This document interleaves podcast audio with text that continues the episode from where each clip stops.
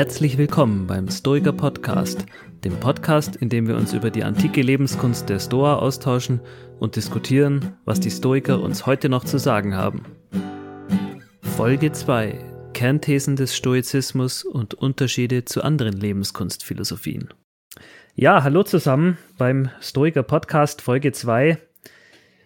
Wir haben ja letzte Folge schon gehört, was es mit Stoizismus eigentlich so auf sich hat, dass es sich dabei um eine Philosophie handelt, die das Versprechen gibt, durch Einsichten, philosophische Einsichten, das Leben besser zu machen und dass diese Philosophie schon ungefähr 2500 Jahre alt ist.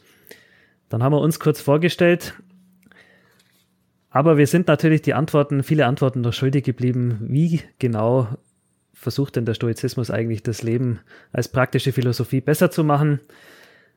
Und diese Frage wollen wir ein bisschen in der heutigen Folge, Folge 2, beantworten. Heute geht es darum, was ist Stoizismus eigentlich genau? Was sind so die Kernthesen? Wie grenzen die sich zu den damaligen Schulen, die es in Athen noch gegeben hat, ab? Bisher haben wir eigentlich in Folge 1 nur gehört, dass es geht beim Stoizismus hauptsächlich um die Konzentration auf die Tugenden und die Persönlichkeitsentwicklung. Alles andere, Geld, Ruhm, sogar der Körper sind nebensächlich und äh, sogenannte Indifferenzen. Aber was es damit genau auf sich hat, das hören wir in der heutigen Folge und ich würde da einfach gleich mal den Elefanten im Raum ansprechen, wenn es um das Thema Tugend geht, um das Wort Tugend. Ja, es ist meiner Meinung nach sehr angestaubt, hat das Potenzial, Leute zu verschrecken.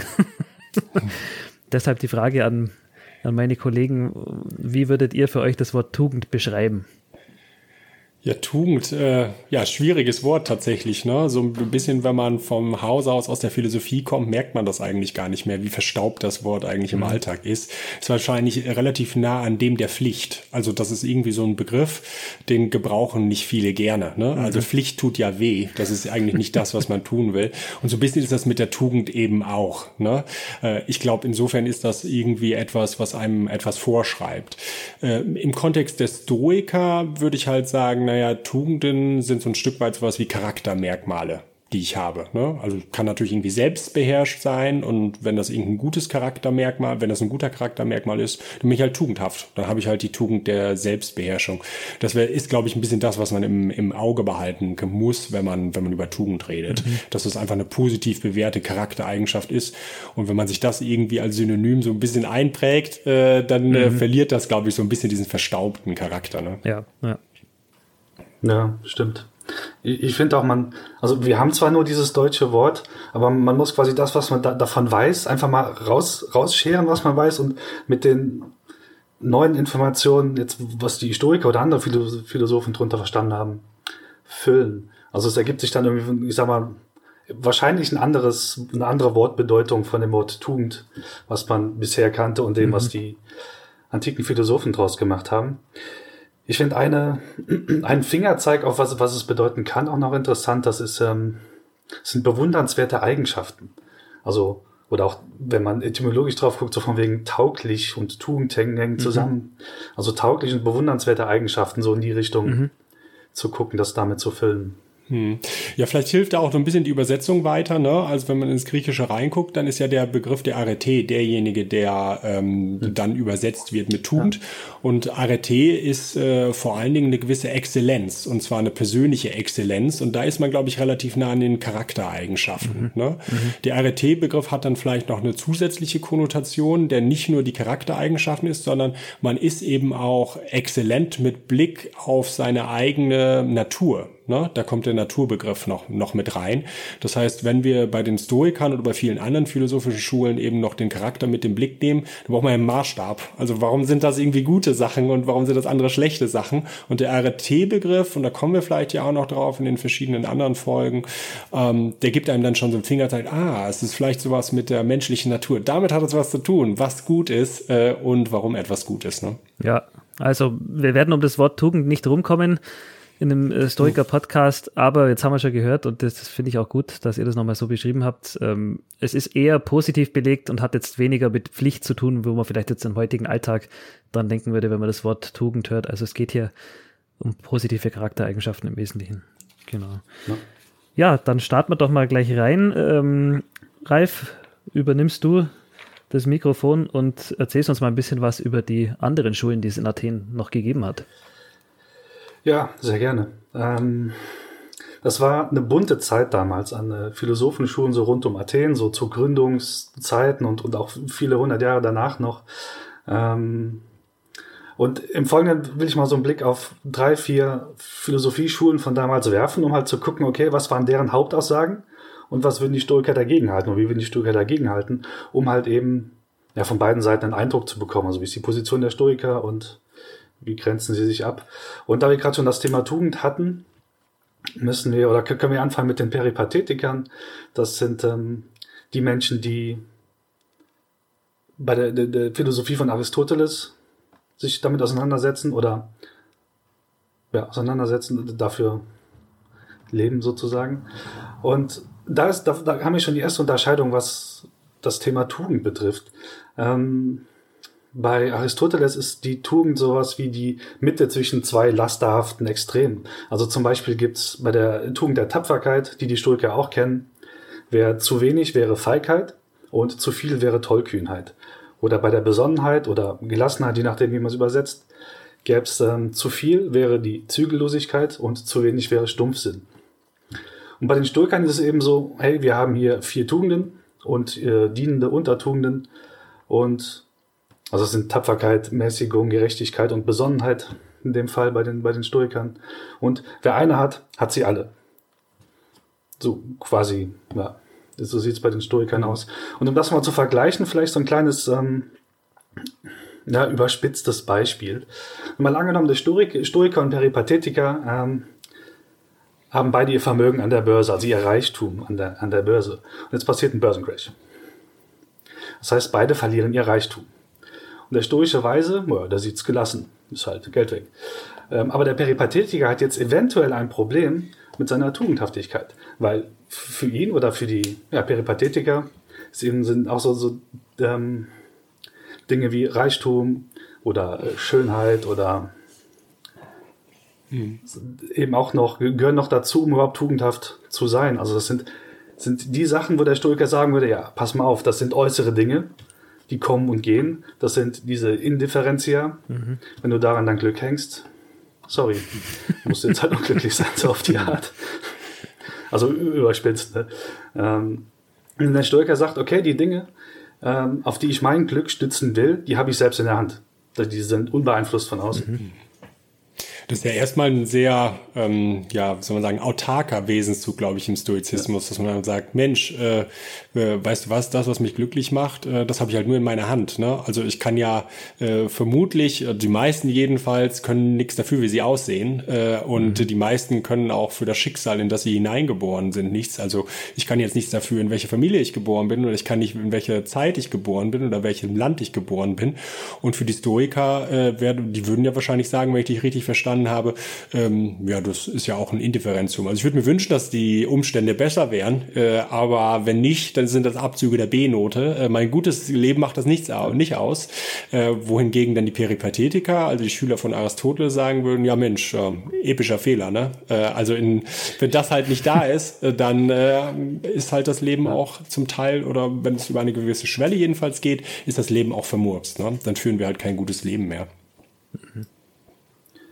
Ja. Also der Stoiker hat halt nichts dagegen, den Reichtum zu haben. Er hat aber auch kein Problem mit, wenn er nicht da ist. Also mhm. ist ihm quasi mhm. gleichgültig. Ja. ja, eine ganz andere, interessante Philosophieschule, die eigentlich alle anderen irgendwie in den Schatten stellt, sozusagen, waren die Königer. Hm. Ähm, also wie in der Folge 1 schon kurz angedeutet, Zenon hat lange Zeit oder hat, hat auch bei den Königern gelernt von Anfang an. So hier und da merkt man das ja auch noch hin, äh, heraus bei ihm. Und ich sag mal, wer, würden wir uns mit der königlichen Philosophie beschäftigen, würde dieses Gespräch hier nicht stattfinden. Wahrscheinlich würden wir irgendwo in einer Tonne sitzen und uns unterhalten, aber dazu vielleicht gleich noch was. ähm, und das also König und das heutige Wort zynisch hängen in gewisser Weise zusammen und es gab, also man sagt auch vielleicht, es war so eine Art Hundeleben, was die Königer führten, worauf dieser Name auch äh, zurückzuführen ist. Und es ist eben besonders markant, also es gibt diverse markante und interessante Stories von den Königern und alle drehen sich irgendwie darum, diese, um diese Verachtung von allem Weltlichen. Mhm. Ähm, also ein Beispiel ist der, der, der, Diogenes eben, der Herr in der Tonne. Und er hat wohl mal gesehen, wie, wie ein Kind mit, mit der bloßen Hand irgendwie Wasser getrunken hat. Und äh, daraufhin warf er seinen Becher weg, weil das Kind ihm ein Meister in Genügsamkeit nun geworden ist. also wenn selbst das, das Kind äh, keinen Becher braucht zum Wasser trinken, braucht Diogenes das erst recht nicht. Mhm. ja. Habt ihr noch interessante Stories von den Königern? Ja, eine kann ich, glaube ich, auch noch erzählen, die vielleicht viele noch aus dem Schulunterricht kennen. Und das ist äh, auch, du hast es eben angesprochen, diese Idee von Diogenes in der Tonne. Na, also jeder kennt wahrscheinlich dieses Bild, wo Diogenes in der Tonne liegt und äh, dann kommt der, der Alexander der Große vorbei geritten und der hat halt irgendwie so viel Mitleid, dass er da in der Tonne liegt und überhaupt nichts hat und ihn fragt, du, ich erfülle dir jeden Wunsch, den du eigentlich wirklich haben möchtest. Und dann sagt halt Diogenes, ja, geh mir aus der Sonne. Das ist das Einzige, was ich möchte. Na, und da, da bekommt einem so ein bisschen das Schmunzeln, aber die Pointe ist, glaube ich, genau die gleiche, wie du auch schon erwähnt hattest in dem ersten Beispiel. Die brauchten halt nichts. Ne? Äh, und selbst wenn sie umsonst was angeboten bekommen haben, haben sie das halt nicht genommen. Und der wirklich entscheidende Grund, warum sie das halt gemacht haben, war, dass sie dachten, naja, wenn sie jetzt was annehmen, dann werden sie davon abhängig und das macht ihr Leben halt schlechter. Ne? Mhm. Ja, wohingegen die Historiker gesagt hätten, ja, wenn man da irgendwie gut mit umgehen kann mit dem Reichtum und möglicherweise auch mit äh, Alexanders Dingen, die man dann da kriegt, ähm, da kann man immer noch ein gutes Leben führen. Aber die Kyniker, die waren einfach viel skeptischer. Ne?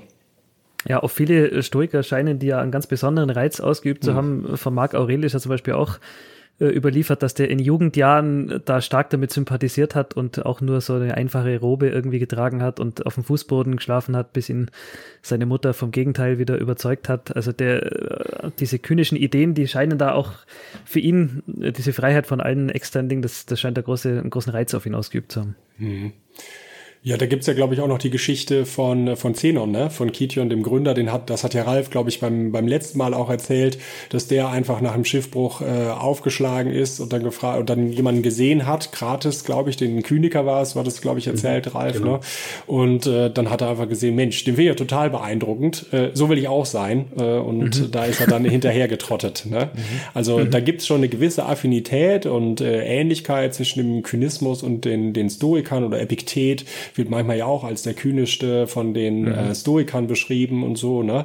Ähm, man muss sich, glaube ich, aber da in Erinnerung rufen, dass die äh, Stoiker einfach nicht so skeptisch waren mit Blick auf weltlichen Besitz und mhm. äh, auf, mit Blick auf die, ähm, auf die präferierten Differenzen, wie sie es einfach genannt haben. Man durfte halt schon, wie Ralf das auch gesagt hat, Luxus haben. Man durfte möglicherweise irgendwie Ansehen und Lust empfinden und so. Ja, man musste sich da nicht irgendwie gegen wehren, wenn man gelernt hat, die im Zaum zu halten. Ne? Also Stichwort Seneca, über den ja auch viel diskutiert wird, mhm. der Bill Gates seiner Zeit, ja.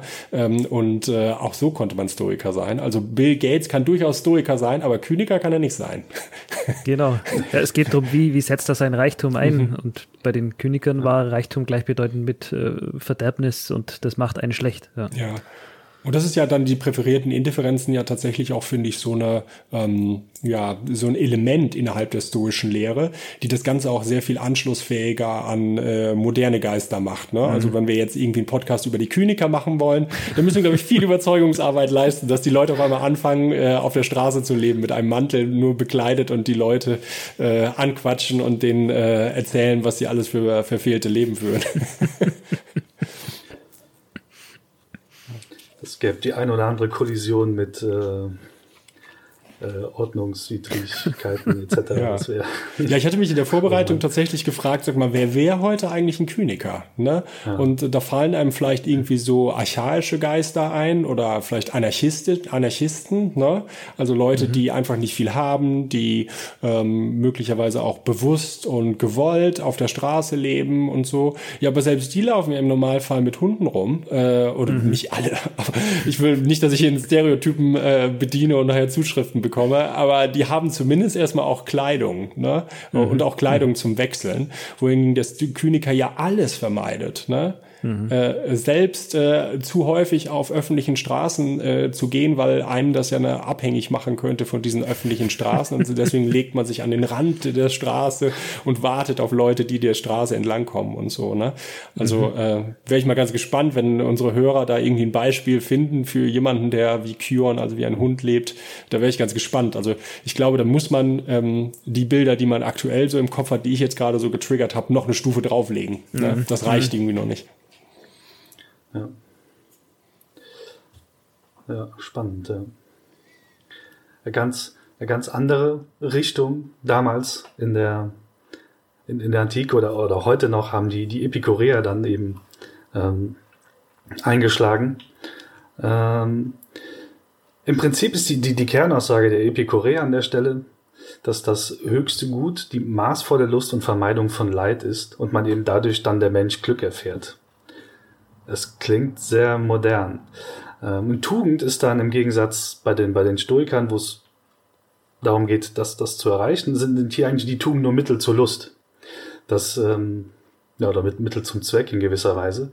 Und um das so ein bisschen zu, zu karikieren, ist, was würde ein Stoiker den Epikureern oder einem Epikur eben, eben sagen, so, warum hast du da an der Stelle ja, nicht, nicht recht, also warum sehen wir das, oder wie sehen wir das überhaupt? Und er würde vielleicht sowas sagen wie, liebe Freunde des maßvollen Genusses. Ähm, der primäre Trieb des Menschen ist die Selbsterhaltung und nicht das Streben nach Lust, das Vermeiden von Leid. Und das lässt sich auch leicht beobachten. Zum Beispiel bei ähm, Kleinkindern, die versuchen, das Laufen zu lernen.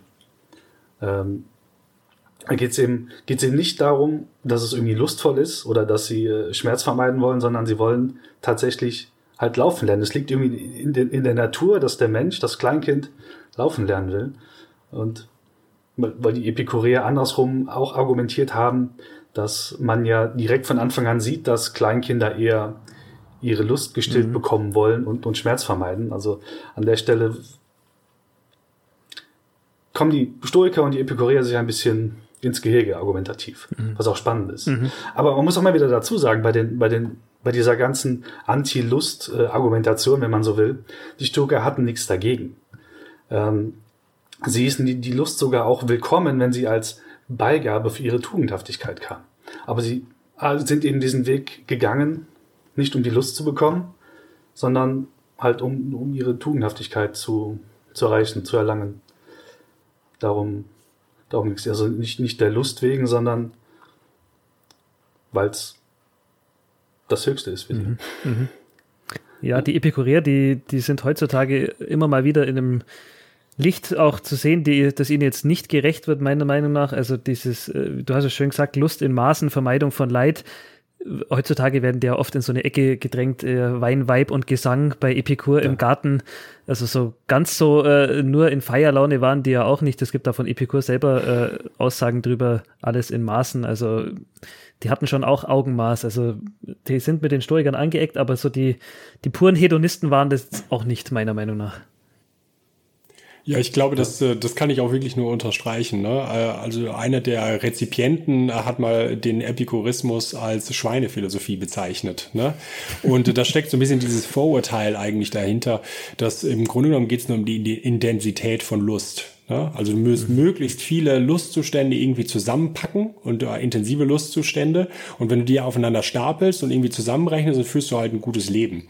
Ne? Mhm. Ähm, die Epikureer, glaube ich, haben das aber ein bisschen differenzierter gesehen und äh, haben natürlich nicht jede Form von Lust irgendwie gut gefunden, sondern insbesondere diejenige Lust, die besonders beständig ist äh, und zur Heiterkeit äh, verleitet. Ne? Mhm. Ne?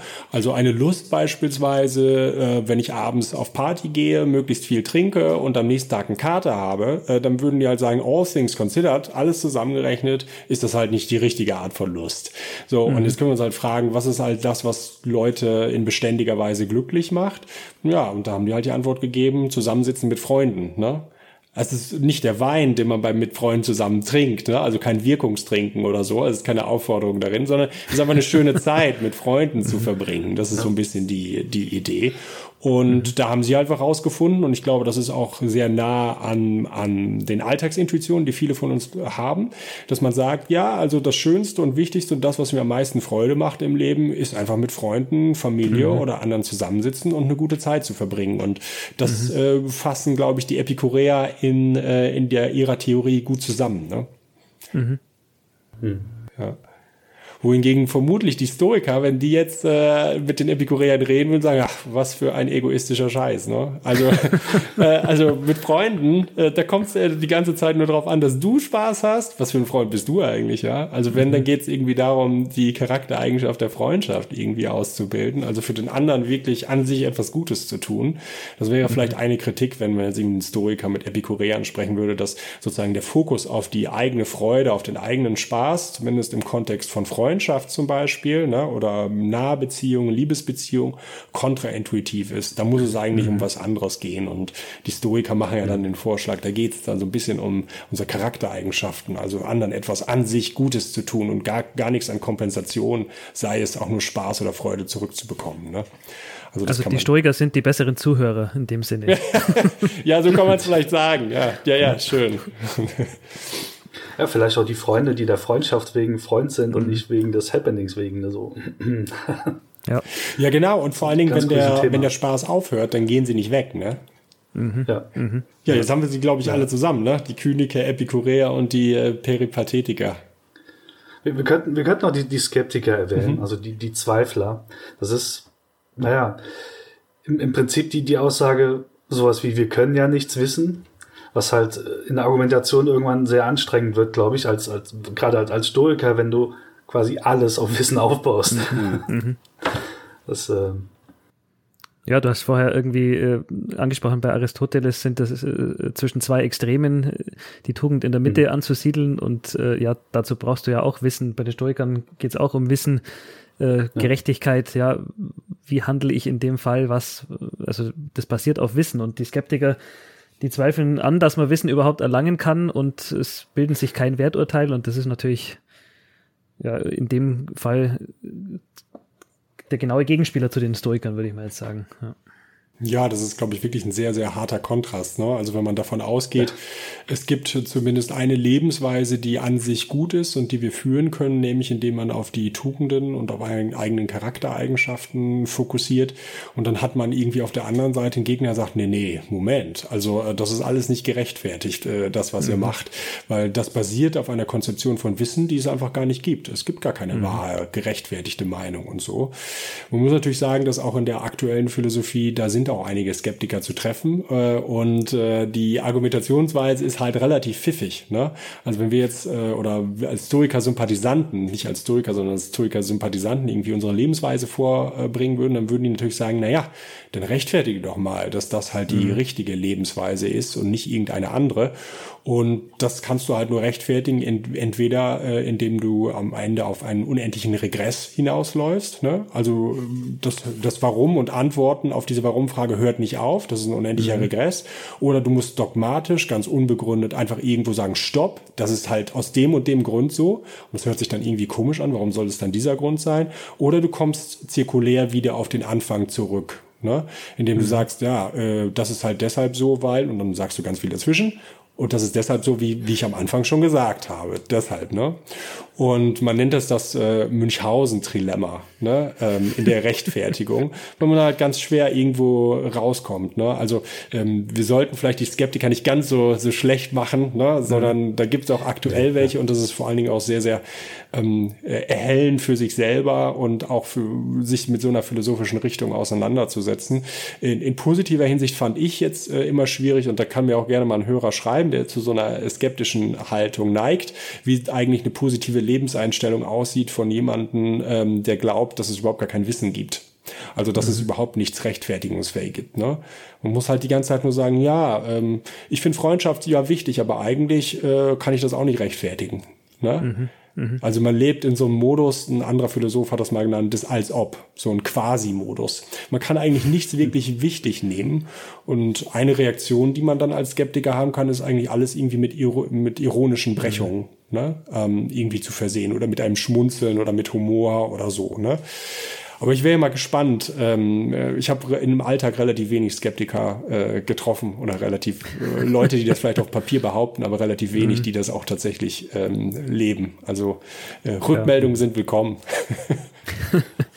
ja, wir haben ja jetzt die anderen Schulen so ein bisschen äh, teilweise mit einem Schmunzeln äh, ausgestattet, aber man muss natürlich auch dazu sagen, die, die Historiker haben sich ja im Duell mit denen oder in, im gegenseitigen Dialog auch selber schärfen können. Die haben ihre eigenen Argumente geschärft. Äh, also das war da ein reger Austausch damals. Also äh, die sind durch ihre äh, anderen Schulen, die es da in Athen auch noch gegeben hat, besser geworden, würde ich mal so sagen. Also die, die konnten ihre eigenen Argumente auf den Prüfstand stellen. Wenn die eigenen Argumente nicht angefechtet werden, dann ist ja langweilig. Also so mussten die auch an sich selber arbeiten. Was, was, was auch gut war, weil wir so immer noch viele, viele Überlieferungen haben von äh, von, von Fragmenten und Argumenten, die wir sonst nicht hätten. Mhm.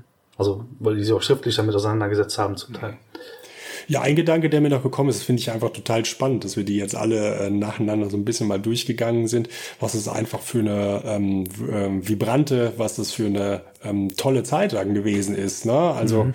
äh, zumindest in der Hinsicht eine tolle Zeit, äh, dass wir ganz viele ähm, Persönlichkeitsentwickler irgendwo am Straßenrand, auf dem Marktplatz oder sonst was hatten, die einem äh, helfen wollen. Du, ach, du hast also Probleme, vor Gruppen zu sprechen. Ja, äh, mhm. ich helfe dir mit folgenden Mitteln. Ach, du hast gerade einen geliebten Menschen verloren. Ja, da hätte ich vielleicht irgendwie Mittel für dich oder ja, so. Ne? Ja. Und das ist ja, das ist ja wirklich spannend, was man muss man sich irgendwie vor Augen halten, dass das damals dann tatsächlich so war. Ähm, denn heute findet man die Leute natürlich nicht mehr auf dem, auf dem Marktplatz. Ne? Mhm, mh. Und sogar so viele, dass man sich eigentlich die Schule nach seinem Geschmack aussuchen konnte. Das ist ja auch wirklich beeindruckend. Also wenn einem die eine nicht zugesagt hat, dann ist man ein paar Straßen weitergegangen und hat sich gedacht, Mensch, bei Epikur, ja, das, das taugt mir, da, da bin ich daheim. Also das wirklich, wie du sagst, faszinierende Zeit. Ja, ja, genau. Ne? Also es gab ja, glaube ich, so viele Ismen und so viele verschiedene Schulen wie heute Eissorten ungefähr. ja. ja, stimmt. Ja, was ich auch noch ganz interessant fand, was jetzt ein bisschen äh, rausgekommen ist, vielleicht erklärt das auch, wieso der Stoizismus heute wieder so ein bisschen eine Renaissance erlebt. Ähm, es kann jeder betreiben, also jeder ist für sein eigenes Glück letztlich verantwortlich oder die Arbeit an den eigenen Tugenden, die kann ich immer machen, äh, in jeder Situation und die kann auch jeder machen, also nicht nur der gut aussehende oder der, äh, der Reiche. Und ich glaube, das, das ist heute so ein bisschen im, im Zeitgeist, äh, jeder ist seines eigenen Schicksals Schmied, ähm, vielleicht auch ein bisschen so von den Hollywood-Filmen äh, beeinflusst. Jeder kann irgendwie vom Tellerwäscher zum Millionär werden. Also dieser Glaube, dass man das eigene Leben in der Hand hat, der steckt da schon irgendwie auch mit drin. Ich, ich kann meine eigenen Tugenden, dafür bin ich verantwortlich. Und was damals schon bei den Stoikern so war und heute ja auch noch, Diskussionen sind erlaubt. Wir haben es gerade schon gehört, die haben sich mit anderen Schulen ausgetauscht. Bei Epikur, was ich da so gelesen habe, der war ja eher so ein bisschen, hatte so einen guruhaften Status.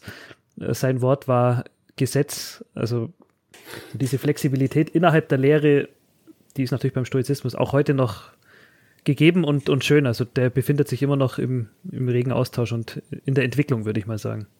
Ja, finde ich auch. Ich habe äh, auch nochmal bei Seneca nachgelesen und da war das auch so, dass der ganz ökumenisch eigentlich äh, unterwegs war. Zumindest, wenn man den, äh, den Quellen glaubt. Ne? Dass er ganz häufig sowas schreibt wie, na ja, also im Grunde genommen sind wir ja irgendwie verfeindet mit den Epikureern, aber da gab es irgendwie eine gute Idee und warum sollte man die mhm. eigentlich nicht übernehmen, nur weil das irgendwelche mhm. anderen Leute ähm, gesagt haben, die dann in anderer Hinsicht nicht meiner Meinung waren. Und das ist ja doch durchaus sympathisch. Ne? Also diese Grabenkämpfe, die wurden dann zumindest von Seneca Seneca doch ein bisschen aufgeweicht, ne? Ja, ja. Ja. Ja, du ein bisschen hast du es ja, glaube ich, auch schon, schon gerade ange, äh, angedeutet, dass wir nochmal äh, vielleicht auch für die Hörer deutlich machen wollen, was wir eigentlich besonders bedeutsam finden an diesen Thesen der, der Stoiker, ne? Oder welche These wir in, in uns vielleicht in gewisser Weise, besonderer Weise angezogen hat oder ans, immer noch anzieht. Also ich kann ja mal, äh, weil du das, du hast das eben mir das Stichwort schon gegeben, ne? Also ein genau. bisschen hast du mir das schon schon vorweggenommen. Äh, also ich finde ja ähm, nach wie vor diese Idee äh, so kontraintuitiv, wie die auf den ersten Moment klingt, wie die auf den ersten Moment klingt, dass die Tugend das Einzige ist, was zählt, doch irgendwie eine, die eine gewisse, ähm, ja, so einen gewissen Sexappeal hat. Also die ist irgendwie besonders sexy, aber zugleich auch irritierend. Also sie ist halt irgendwie mhm. sexy, weil äh, es nur auf mich ankommt. Ne? Also äh, dieser lateinische Spruch des Omni omnia mea me comporto. Ne? Also das Einzige, was ich wirklich brauche zum guten Leben, das trage ich immer schon mit mir und das kann mir halt echt mhm. keiner wegnehmen. Ne? Und ich glaube, das ist so ein Impuls, den, den der Stoizismus hat und der da für viele auch besonders attraktiv ist. Ne? Ähm, ich weiß nicht, ob man so weit gehen muss, dass man selbst auf der Folterbank noch ein gutes Leben führen kann. So gibt es ja da auch Stereotypen, insbesondere in der Rezeption bei, bei Plutarch, der sowas andeutet. Ne? Ähm, aber in jedem Fall hängt es zu einem großen Teil von einem selber ab, ob man ein gutes Leben führt ähm, oder nicht. Kehrseite ist, naja, wir sind halt auch selber dafür verantwortlich. Ne? Ich kann halt jetzt nicht sagen, du Tobi, äh, da du bist schuld, äh, warum ich kein gutes Leben führe. Ne? Das liegt halt schon an mir. Ne? Das mhm. ist natürlich so. Aber ich würde jetzt erstmal den positiven Aspekt besonders in den Vordergrund stellen, dass es äh, tatsächlich nur an, an mir hängt und keiner was wegnehmen kann. Also diesen Aspekt. Und in politischer Hinsicht ist das Ganze ja äh, vor allen Dingen egalitaristisch gebaut. Ne? Also äh, es ist einfach total egal, wo ich geboren bin. Also es ist total mhm. egal, egal woher ich komme, wie alt ich bin, in welchen Umständen äh, ich lebe und so weiter. Ne? Ob ich schön bin, ob ich arm bin, ob ich reich bin. Das gute Leben ist immer vor deiner Haustür oder für die Stoiker mhm. in dir drin. Ne? Äh, das kann halt keiner wegnehmen und so. Und das sind irgendwie so zwei Gedanken, die ich besonders spannend finde am Stoizismus, die die vielleicht auch abgrenzen von den anderen Schulen, dass man irgendwie auf der einen Seite das Gefühl hat, Mensch, das hängt nur an mir und keiner kann mir das irgendwie wegnehmen, ob ich ein gutes Leben führe. Und dann in politischer Hinsicht, dass wirklich jeder von uns die Möglichkeit hat, ein gutes Leben, egal in welchen mhm. Umständen und so. Das gute Leben ist immer irgendwie verfügbar. Das sind so zwei Gedanken, die ich besonders spannend finde. Ähm, es gibt auch welche, die ich nicht so spannend und nicht so gut finde, aber das machen wir dann in den anderen äh, Folgen vielleicht nochmal genauer. ja, wie sieht's denn bei euch aus? Mir gefällt dieses stoische Motto, dass das Leben in Einklang mit seiner Natur ganz gut. Und ich würde es leicht erweitern, so Leben im Einklang mit seinen Naturen. Das weckt so ein bisschen an den Forschergeist in mir. Also, okay, also Interesse daran, so, so dieses Ideal zu erreichen, kann ich tatsächlich irgendwie Triebe, Impulse, Instinkte, Vernunft und meine, meine Eigenschaft, sage ich mal, als ähm, soziales Wesen, kriege ich das orchestriert in gewisser Weise, so, so in, in mir drin, auch wie du das gesagt hast, das ist alles in mir drin. Ähm, mit der Tugend, schaffe ich das oder wie schaffe ich das, meine Naturen im Einklang zu bringen? Ähm, selbst wenn es ein Ideal ist, ich glaube, der Weg dahin also gestaltet sich für mich, glaube ich, sehr interessant, weil man sehr viel erfahren kann, einfach wie, wie man selbst und andere, wie es funktioniert. Mhm. Also was mir noch ganz gut gefällt, äh, auch noch zwei Thesen von den Stoikern.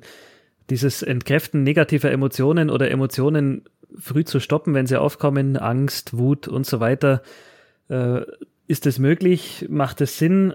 Bei gleichzeitiger Vermehrung von positiven Empfindungen, die haben da haben sie auch ein paar Techniken, wie man Dankbarkeit erzeugen kann und so. Und äh, ja, da stellt sich mir immer so ein bisschen die Frage, ob das überhaupt möglich ist, nur Highlights zu empfinden, wenn wenn jeder Moment ein Highlight ist, gibt es per Definition keine Highlights mehr. Also äh, überspitzt gesagt, das, wenn ich als Fußballfan bei Niederlagen nicht verärgert bin, kann ich mich dann über Siege freuen. Also das ist ein interessantes Thema, wo wir dann noch diskutieren können. Und mhm. dieser äh, Fatalismus von den, von den Stoikern ist auch interessant. Die haben ja an ein deterministisches Weltbild geglaubt, also gewisserweise dann diese Vorbestimmung. Aber die haben es den Spagat ganz gut hingebracht, da trotzdem den freien Willen noch mit reinzuwursteln. Also Vorbestimmung ja, aber ich habe auch trotzdem gleichzeitig noch meinen freien Willen. Das haben sie auch interessant gelöst. Mehr möchte ich dazu aber auch noch nicht verraten. da kommen wir noch drauf.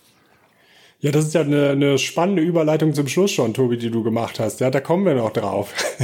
Denn äh, ich glaube, äh, es sind jetzt mittlerweile, wie man so ein bisschen überspitzt sagen könnte, alle Klarheiten beseitigt jetzt erstmal bei den Hörern, ja.